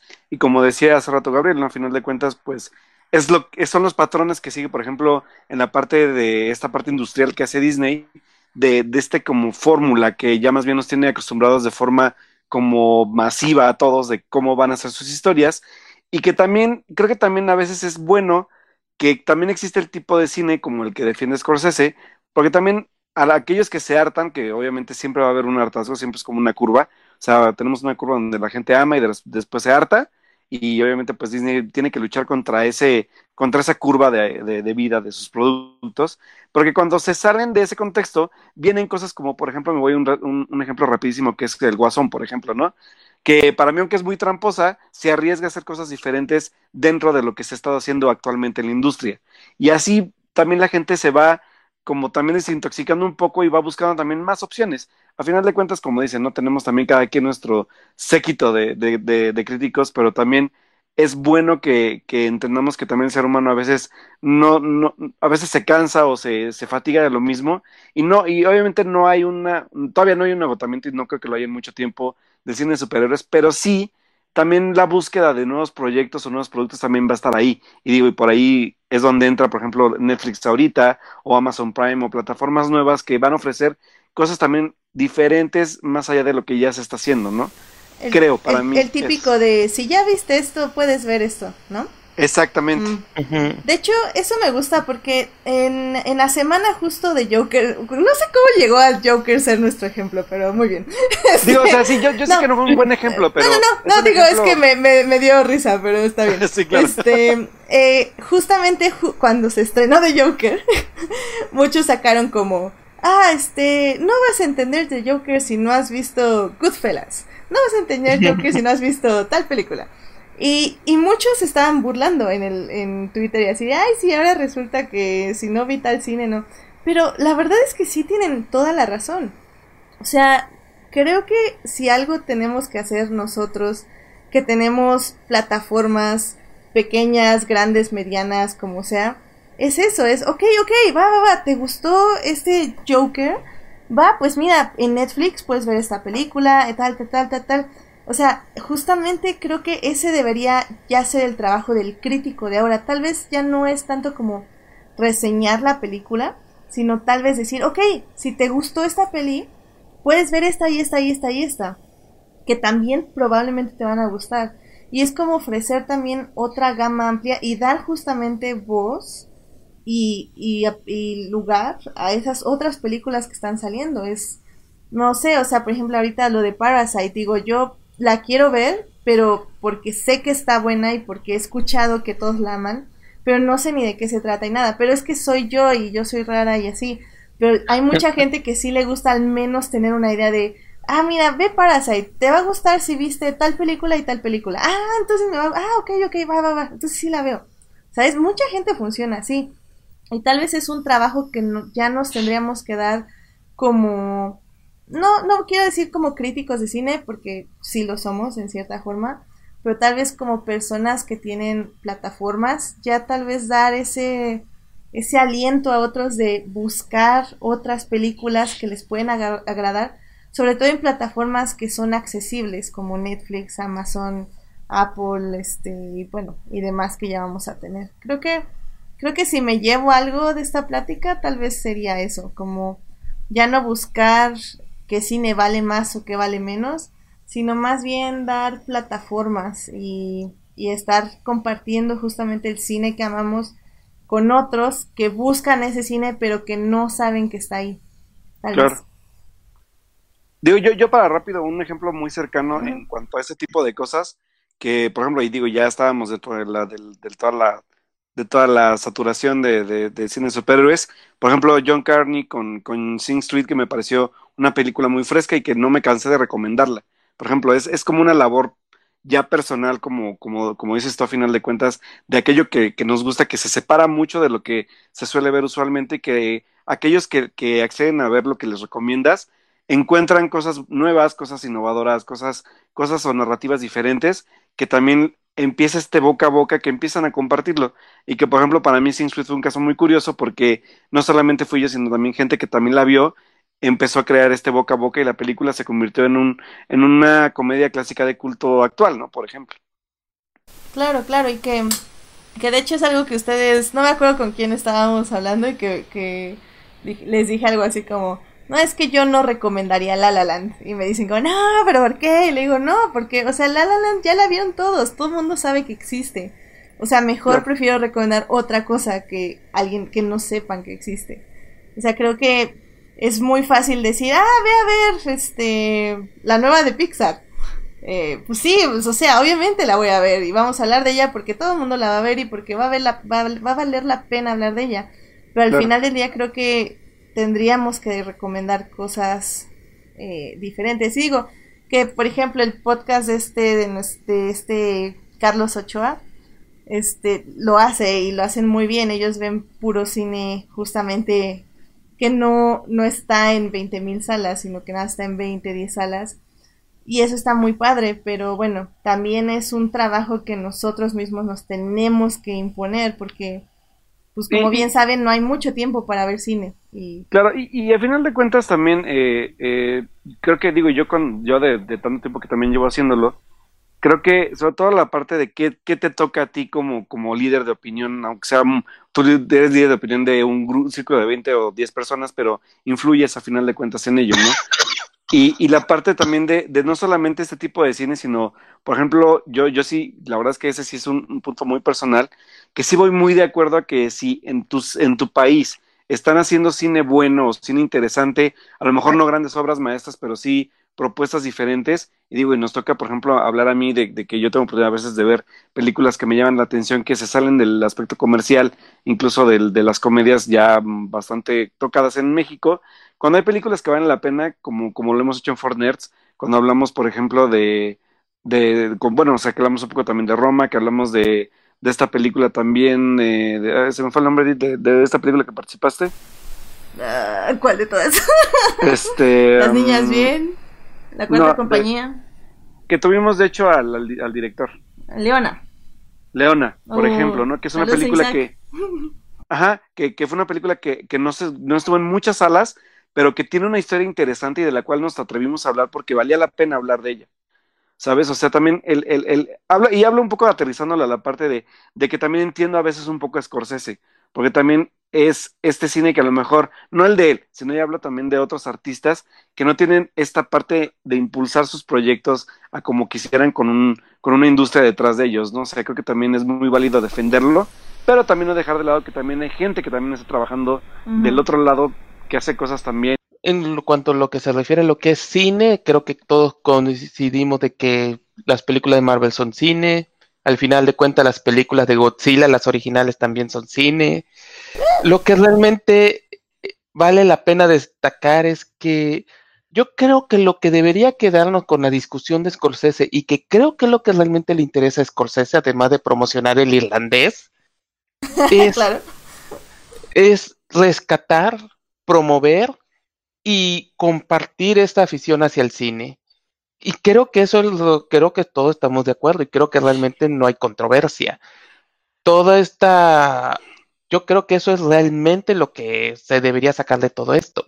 En lugar de buscar gochas o tratar de dar acusaciones o cosas así, realmente entender que hay un riesgo real en la industria y que para evitarlo lo mejor es promover todo tipo de cine para que no yo creo que es la mejor manera de ayudar incluso el cine de todo género hecho por cualquier tipo de personas.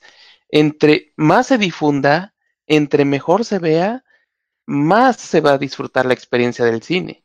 Y yo creo que eso es lo que se debe yo creo que eso es lo importante de esta discusión. Y yo por eso siento que no es justo querer demeritarla diciendo que es nada más el chocheo de un viejito, sino realmente enfocarnos en tal vez lo que vale la pena aquí es pues ver esas películas y tratar de promover es otro tipo de cine.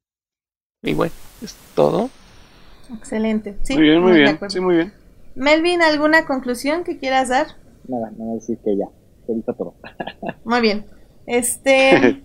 Sí, pues sí, la verdad es que también por eso un poco quería retomarlo y quería retomarlo bastante porque yo sé que en este podcast también le dijimos al señor Scorsese que se, se sentara, pero, pero la verdad sí, este, un poco de broma, pero un poco de verdad y, y creo que definitivamente el artículo amplió muchísimo su idea y, y también nos aclaró muchas cosas a nosotros y nos puso en duda a otros. Sobre todo para mí de Star Wars, pero eso será en otra discusión porque sí creo que hay algo de autor ahí, así que... Muy bien, hablando del cine y del cine de autor, vamos a pasar a nuestra sección de cine. Vámonos. Películas, Cine. cartelera comercial en Muy bien, pues miren, este fin de semana se estrenó una película muy importante que solo vio una persona de nosotros. Porque evidentemente, este, teníamos muchas cosas que hacer, muchos viajes que realizar y muchas paredes que pintar. Pero Melvin sí la vio. Entonces, Melvin, Sí, ¿por qué no nos hablas rápidamente de cuál es esta película? Que la película se llama Doctor Sleep. Es una especie de secuela del Resplandor. Y este sale Evan McGregor. Y bueno, lo interesante de esta peli es que es una secuela tan original tanto del libro como de la peli. Porque ninguna de las, o sea, crearon algo original ahí. Ok. O sea, no, no es, no es, no es basada en el libro tal cual. No, este, si quiere ya hablamos de eso. Este, no, Una duda. Entonces, yo que me acabo de aventar casi 500 páginas del libro, da igual para la experiencia de ver la película. O sea, no sé cuál vaya a ser tu experiencia, pero pues no, eh, cambia, va a cambiar. Ah, ok. O sea, porque lo que intentaron hacer aquí fue este, eh, pues eso, ¿no? O sea, es una secuela basada en el libro, ¿no? pero el libro, bueno, se desentiende mucho de la película, este, de Kubrick, ¿no? Pero creo que aquí la idea era así como de, bueno, ya hay un precedente en cines, ¿no? De El Resplandor, y es una como de las mejores películas del cine, ¿no? No solo como del cine de horror, sino del cine, ¿no? Y entonces es como, o sea, o sea, ok, la gente tiene ese referente en la cabeza, necesitamos como, eh, ¿cómo se dice? Pues integrarlo de alguna manera, ¿no? Entonces sirve como homenaje a la secuela y homenaje, perdón, homenaje al libro y homenaje también a la secuela, ¿no? De Kubrick. Entonces al final creo que crea algo muy interesante. O sea, Mm. desde el inicio, ¿no? Desde el inicio, bueno, no sé qué, con qué, qué tantos spoilers quieren que hable. A mí no me dan miedo. Sí, la verdad, Pues a mí tampoco. la verdad tampoco porque prefiero asustarme sin, con los spoilers a sin spoilers. Pero digo, nada más rápidamente, la película la dirige Mike Flanagan, que se me hace muy Ajá. interesante porque tiene un buena, una buena filmografía de películas que extrañamente ya vi. Eh, bueno, no, Eh, y también tiene su serie, que yo creo que es una de la, una excelente adaptación de eh, La Casa de la Colina. ah, es, es Ah, libro cierto. también. De- The Haunting of Hill House, sí, de hecho es una adaptación libre del libro de Shirley Jackson. Ok. Y de hecho, como considerando que lo alargaron como para 10 capítulos, alargando de la historia de muchos personajes, es una adaptación de muy buena calidad. Muy bien. Sí, sí, sí, porque digo, de ese director yo nada más vi la de Oculus, que la verdad Ah. me gustó bastante. O sea, De hecho, es buena. es muy buena, o sea, tenía como varios clichés, pero son muy bien usados y tiene muchos este recursos visuales muy interesantes que engañaban bastante bien al espectador y sí te daban más que es una película como de jump scares, pero que funciona muy bien. O sea, la verdad es que ya saben que yo soy una gallina gorda y Oculus me gustó muchísimo, no solo porque sea una gallina gorda, sino porque sí me propuso cosas también bastante interesantes. Sí, Mm, es pues. que se, o sea, aquí, por ejemplo, se sabe como las reglas del género, ¿no? De horror. Aunque no es de susto esta, no es como de jumpscare, no es, o sea, ni siquiera es, no, no es de susto, ¿no? Pero es como de mucha tensión y este, y es una peli de horror porque pues, sigue todas las convenciones. Excelente, excelente. Entonces sabemos que al menos eh, por el background es un muy buen director de cine de terror. Y como tú dices, ahora se fue más hacia el suspenso. Porque, digo, Ajá. hablemos nada más rápidamente de la persona no, que escribió el libro. En perdón, la que- sí. Nada más una aclaración, no creo que, o sea, sí es suspenso, pero creo que tiene más elementos de horror que otra cosa. Ok. Pero ¿Lo de qué, de qué decías? ¿Atmósfera o qué? quería saber si era más bien de un tipo atmosférico o combina jumpscare con atmosférico. Ah, no, atmosférico, Ah, completamente. Ah, Sí. perfecto. Ok, Ajá. excelente. No, porque no hay de jumpscare, o sea, vemos como a los, lo que, los que serían como los villanos, ¿no? Este, todo el tiempo, los conocemos un poco, pero, y eso como te- que te va metiendo, ¿no? En todo esto. Ah, ok. Pero sí nunca es así como del monstruo que sale, ¿no? No, vemos las dos partes. Ok, ok, eso está interesante. Porque digo, al, en el resplandor, en el caso del resplandor, por ejemplo, eh, sabemos que el libro y la película, el libro escrito por Stephen King, es muy diferente. O sea, ahora sí que ahí sí Kubrick le puso su toque de autor e hizo una obra muy independiente del libro. No diferente, porque tal vez tiene como su esencia, pero tiene muy esencia. En este caso, Stephen King, ustedes, digo, la verdad, yo no soy fan de Stephen King. Eh, Melvin ha intentado que me guste, pero sinceramente es, un autor que detesto leer. Eh, pero digo, yo sé que a ustedes dos les gusta mucho, entonces no sé, em, ¿qué, qué, qué creen que hace distinguible a Stephen King de otros autores de, de cine, de digo, de cine, de libros de, de género de terror? Eh, Yo diría eh, que lo, yo diría que lo más interesante de Stephen King es cómo escribe personajes. O sea, si uno ve todas las novelas de Stephen King se va a dar cuenta que muchas veces las situaciones son absurdas. O sea, uno, o sea, tenemos por ahí una donde básicamente se crea la idea de un, de que el tiempo se detiene y es devorado por monstruos. Eh, o sea, en general, las novelas de Stephen King, la gran mayoría la premisa es absurda eh, o no tiene mucho sentido. Y de hecho, muchas de sus mejores novelas ni siquiera son novelas de terror.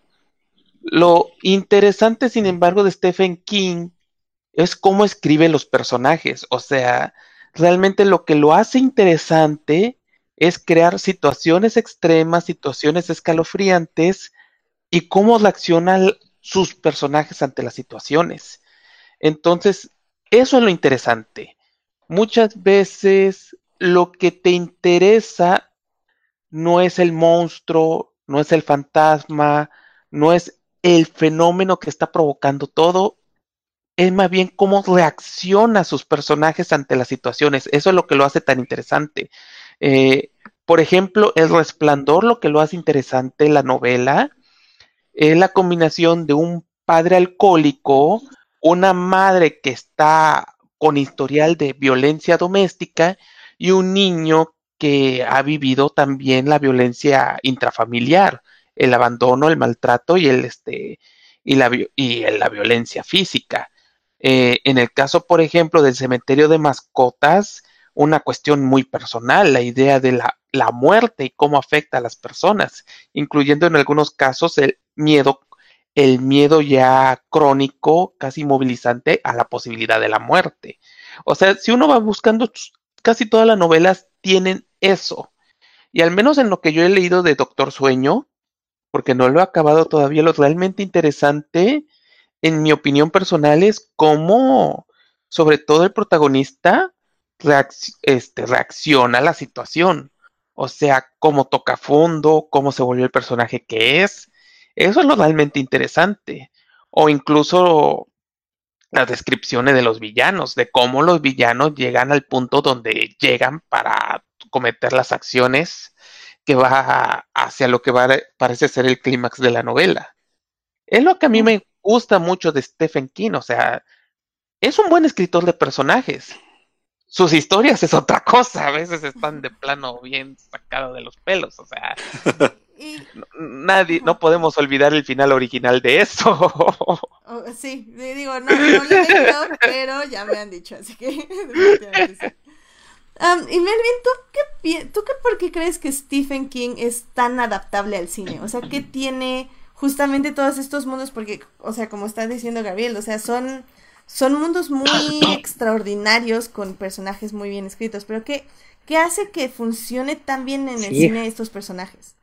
Justo estaba pensando eso, o sea, digo, creo que es lo mismo, los personajes tienen mucho que ver, ¿no? Ah, creo que tiene personajes muy construidos y al mismo tiempo algo como clichésosos, o sea, creo que es muy de fórmula Stephen King, ¿no?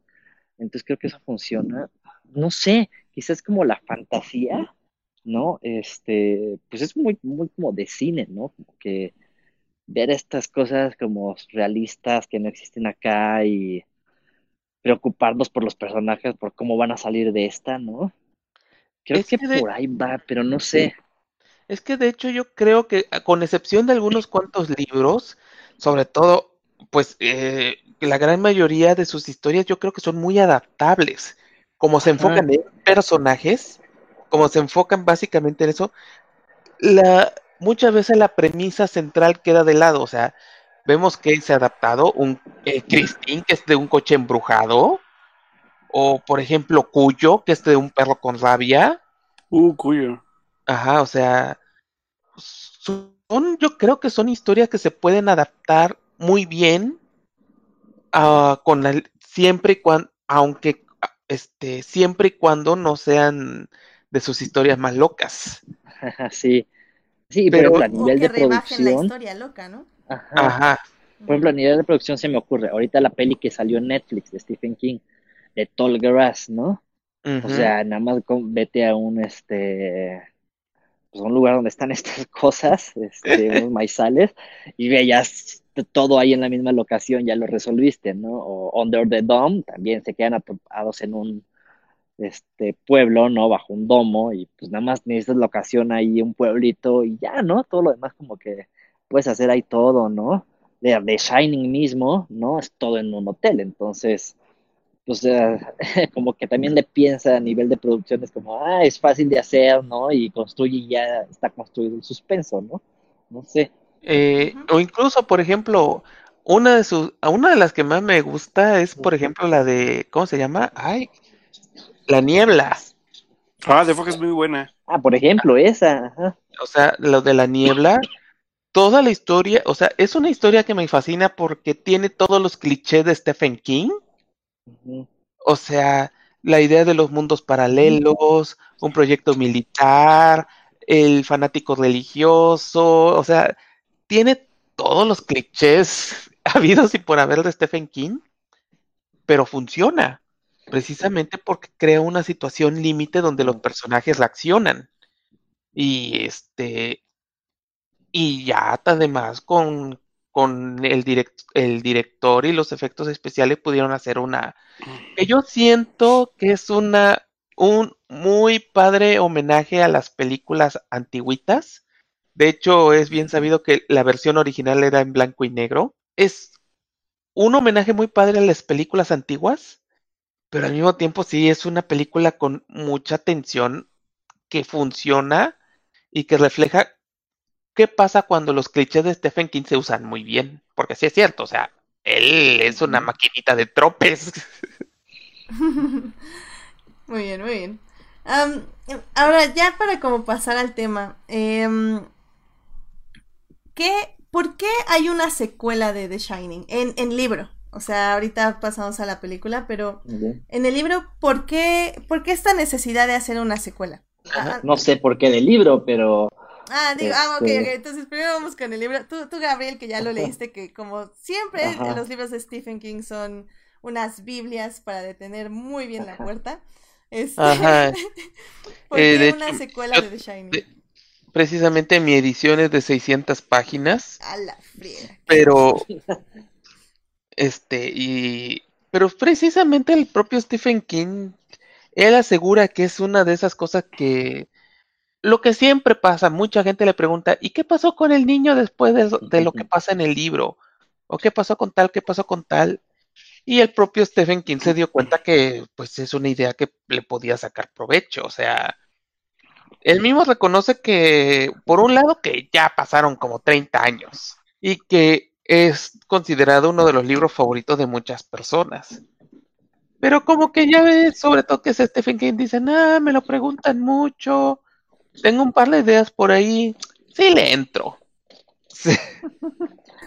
Lo que Básicamente sí- me, me imaginé que era algo por ahí, pero no estaba seguro que fuera. O sea, sí, Sí, básicamente está vendible ya. Ajá. Ajá. Que sí le agarró y digo, o sea, que él, él se dio cuenta que la gente le pregunta mucho, se da cuenta de que tenía unas ideas por ahí, se le quedó como el gusanito y dice, se le entro. Y como dices, a él le gusta comer calientito. Muy bien. Me, me suena una buena razón y muy Stephen King. Por eso yo no leo a Stephen King porque no, too much. Pero bueno. En el caso de la película, Melvin, este, Ajá. ¿se siente eso? ¿Se siente realmente un Stephen King quería comer calientito el día de hoy? O, o sí hay como un discurso como más interesante y obviamente pues nos puedes hablar con spoilers. Ok. Este, no, fíjate que sí creo que, ah, o sea, había más de dónde rascarle, ¿no? O sea, por ejemplo, la inclusión de estos, de los que son los villanos, que son una especie como de vampiros, ¿no? Una cosa rara. Este, está interesante porque son como, o sea, son unos seres eternos, ¿no? Que se alimentan de gente que tiene lo que conocemos como el resplandor, ¿no? Y este, lo que se me hizo interesante fue que de repente es una raza que se está muriendo, ¿no? O sea, porque ya es un mundo donde ya, ahora sí que la gente, pues ya no tiene estos poderes, ¿no?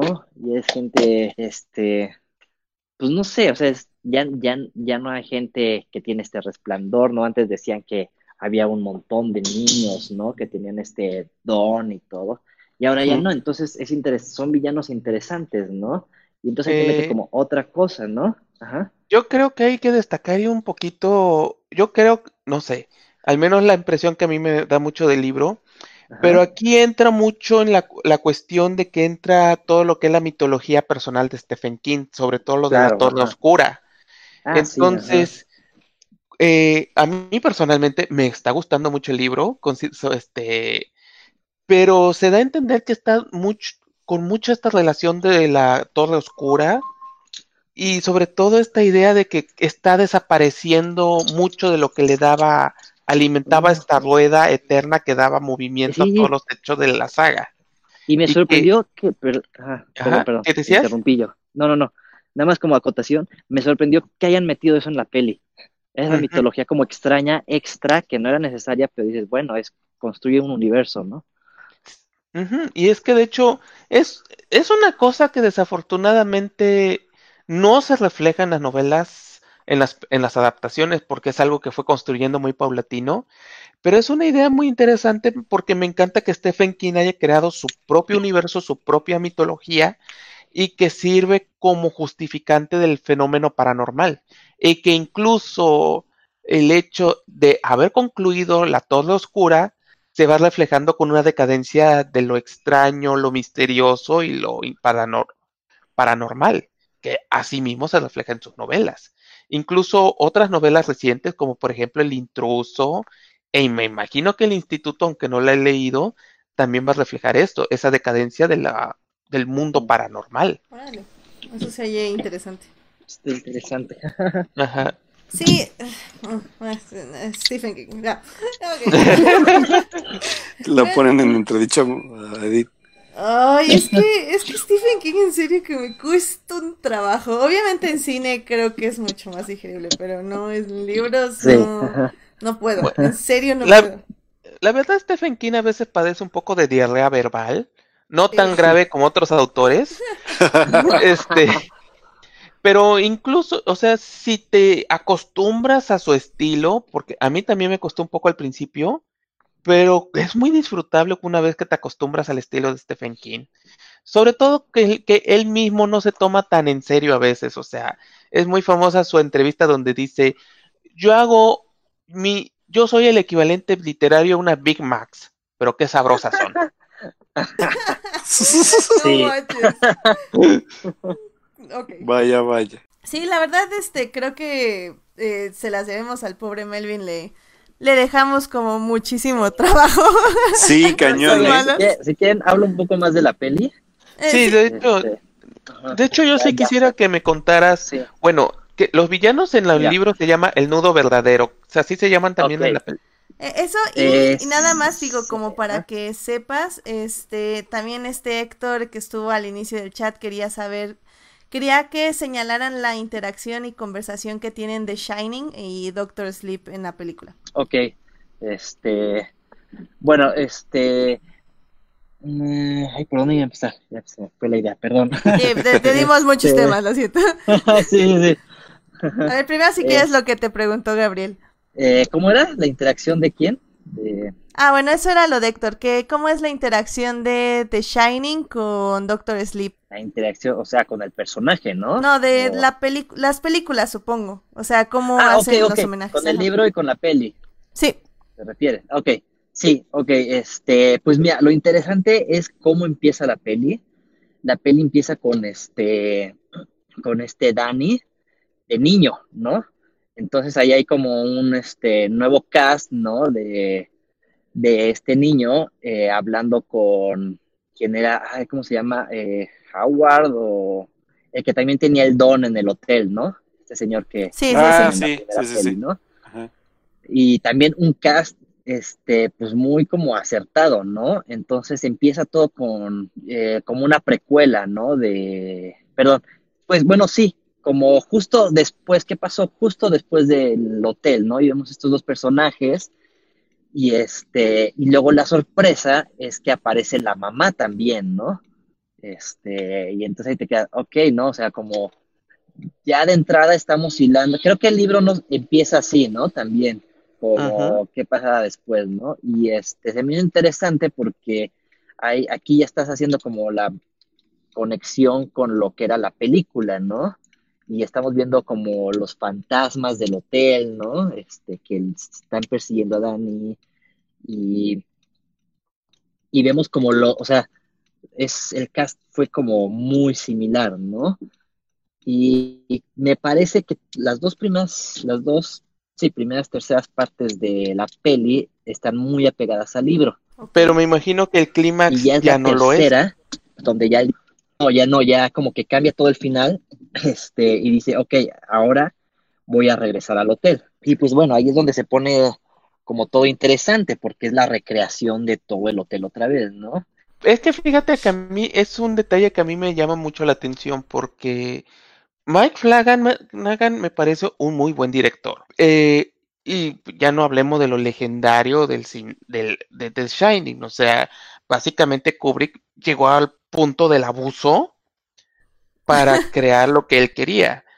Pero me gustaría ver cómo es la, cómo se da la interacción, porque si es obvio que no va a ser el mismo final, o sea, en, en, la, en las novelas el hotel se quema hasta los cimientos. En la secuela no, o sea, en, en, la, en la película no, o sea, en la película nada más es abandonado. Entonces sí me da mucha curiosidad porque en el tráiler sí te dicen que regresan al hotel. Y sí me gustaría ver cómo manejan es cómo manejan el hotel. Porque al final de cuentas el hotel creó su propio, su propia identidad dentro de las películas. ¿A, dónde vas tú? Y, la, y la película realmente justo yo creo que acaba con el hotel para dejar esta sensación de, de terror, ¿no? De que todavía puede estar ahí el hotel y de que todavía puede acechar en cierta forma, ¿no? Lo cual me parece interesante y, y, como dices, unirlo con la película puede ser bastante... Tiene varias dimensiones, pues. Sobre todo, sí, porque perdón. Ah, es que el propio... Ah, perdón, te vi que escuchaste, llegaste. No, más que nada, ¿sabes qué, Melvin? Me, acaba ya, ya como casi para cerrar. ¿Qué me quedé? Sí, no, eh, mira, ya casi nada es como para cerrar. Mi, mi pregunta más bien sería, estábamos hablando del hotel y como de la dimensión que ahora tiene en Doctor Sleep. Eh, básicamente, ¿sí hay como un, un significado en él o, o, ya nada más? O sea, ¿hay elementos de The Shining que van a tener, The Shining película, que van a tener eh, repercusiones en Doctor Sleep? Es decir, ¿tenemos que ver The Shining antes de ver Doctor Sleep? Este, no necesariamente. O sea, la historia se cuenta sin necesidad de haber visto el resplandor, pero enriquece más si lo ves. Bueno, no sé qué tanto si enriquezca, pero sí es un poco como, ¿cómo se dice? Este, juega un poco con la nostalgia, así, ok, de recordar eso y ver como qué pasó antes. Aunque creo que pensándolo bien, o sea, lo interesante es el paralelismo que hace con, o sea, Dani, este, que crece y que al final como adulto se, se vuelve su papá, ¿no? este hombre alcohólico, ¿no? Que, que no podía hacer nada, ¿no? Y es, esta segunda parte es como él, pues, de alguna manera rompe como esa maldición, o sea, deja de ser como el papá y empieza a, ser él mismo, ¿no? no sé cómo expresarlo, pero es eso, ¿no? Es como, creo que tiene que ver con el crecimiento, ¿no? De no repetir lo que fueron sus papás. Es que, bueno, eh, es que hay una cuestión en la, en, la novela que es una de las partes más, a mí que me encanta, es el hecho de que ponen que el niño creció para, para ser alcohólico. Entonces, y ahí comete, no sé si lo pasa en la película, ahí comete un error garrafal, que de esos que básicamente dices, he tocado fondo. Y a lo largo de la, a lo largo al menos del libro, me encanta esa sensación de culpa que va cargando Dani y cómo gran parte de lo que hace a lo largo de la novela es para pagar esa culpa. Pero sobre todo esa culpa por el alcoholismo, que es precisamente uno de los temas que me gustan mucho de Stephen King, que él mismo como alcohólico y peor para colmo de males como adicto, refleja mucho esos temores dentro de sus historias. Y no sé si la novela me imagino que también rescatan eso del, del alcoholismo y la autodestrucción.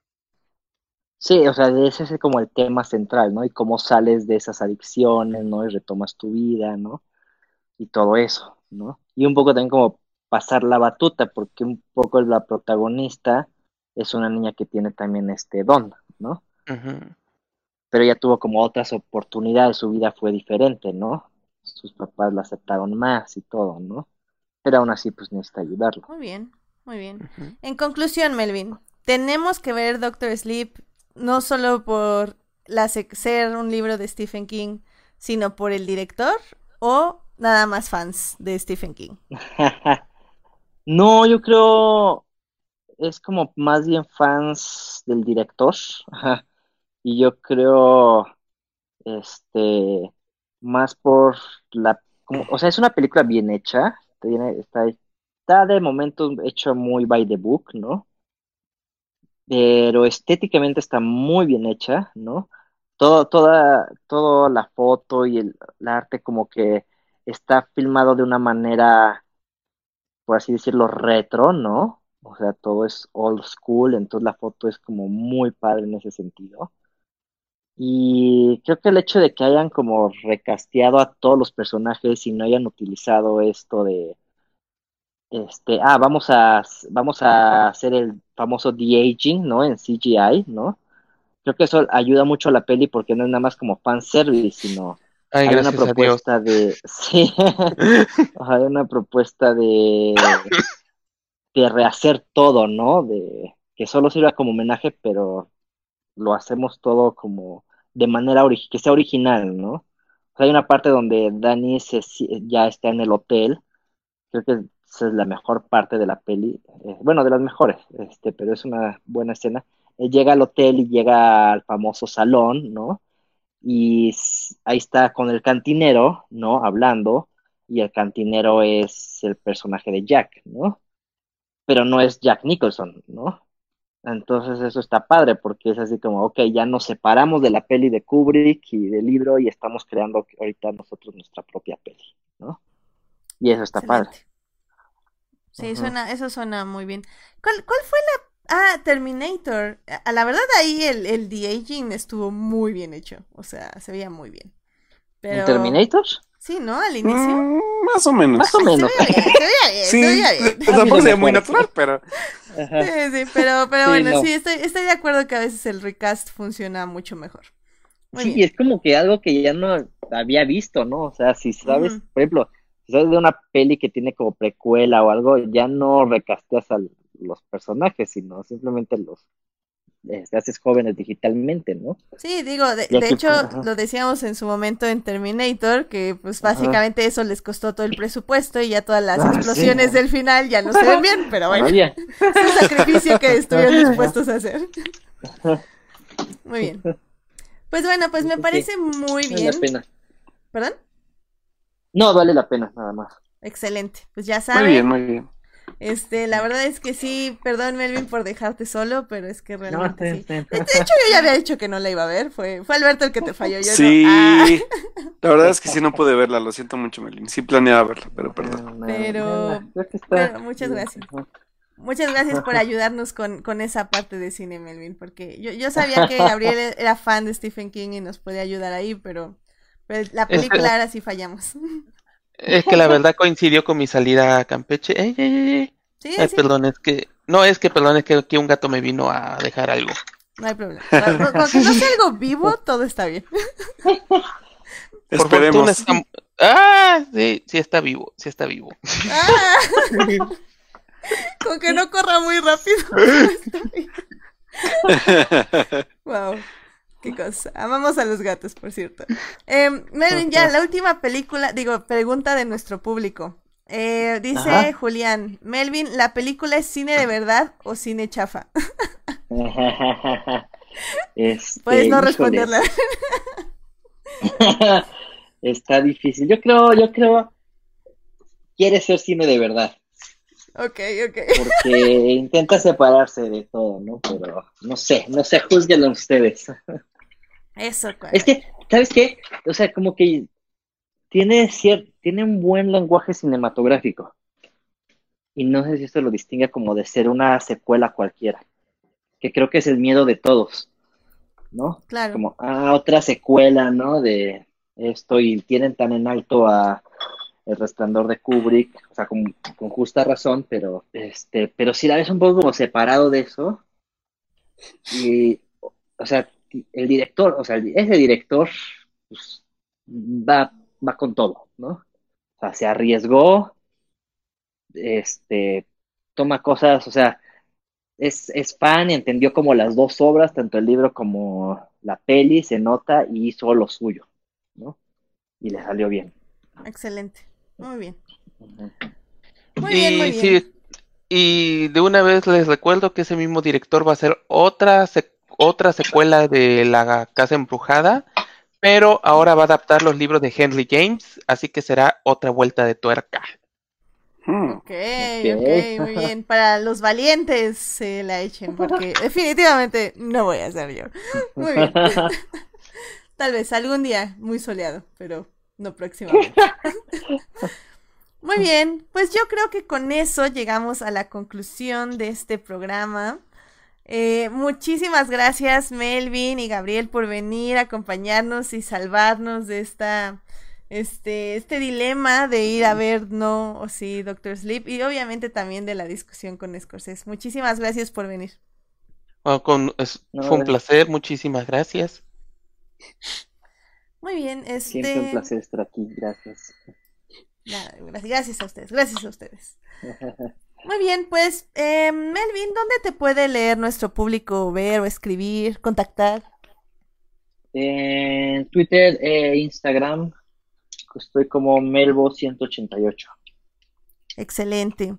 Gabriel, ¿dónde te puede escuchar, leer, escribir nuestro público? Eh, en Facebook, eh, ahí ando en Facebook, en Twitter es José Gabriel 0214 y por supuesto en el podcast de Crónicas del Multiverso. No he podido asistir porque últimamente he estado con mucho trabajo, pero en general si quieren ver discusiones muy profundas de temas que no valen la pena, ahí está este Crónicas del Multiverso para cubrir ese espacio.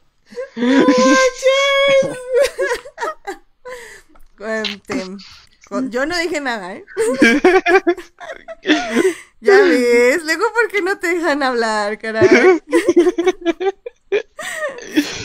Ay, ya de hecho este Julián en el chat estaba diciendo que dice, estoy cayendo en la cuenta de que a Escata lo que le afecta no es tanto que no lo dejen hablar, sino que siempre en crónicas ya está más dormido que despierto. ¿Y qué Es que dices? Salamuna. Estoy de acuerdo, estoy de acuerdo. Muy bien. Alberto, ¿dónde te puede leer nuestro público?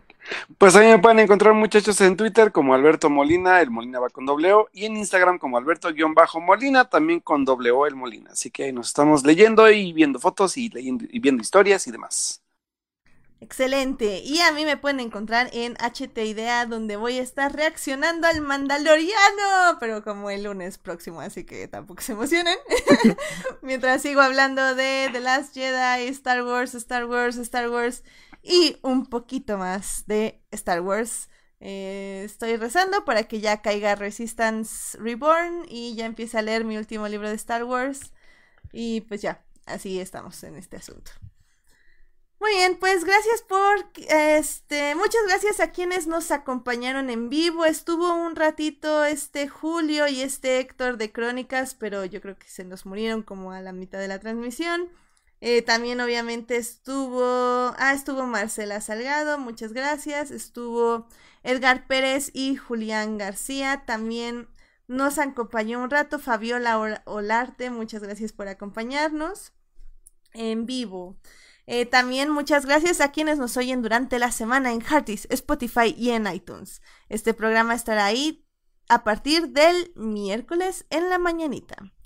Y pues eh, recuerden, el próximo programa va a ser el 19, es decir, el martes, porque recuerden que tenemos super puente del 20 de noviembre, si no mal recuerdo, se recorre al lunes. Entonces el programa se va a recorrer al martes. Y tenemos un invitado especial de nuevo y vamos a hablar de mi segundo tema favorito. cuál será mi segundo tema favorito. Descúbranlo el próximo martes a las 9.30 de la noche. Así Digo, será. Es, es- es así, así va a ser, así va a ser. Así que vayan al cine, vean películas, vean series, vean El Mandaloriano, coman frutas y verduras. Y no sé qué más recomendarles. Así que vean The Mandalorian y ahí cualquier cosa, si Edith sabe de dónde verla, que nos pase los datos, por favor. Claro, claro. Sobre este, todo eso.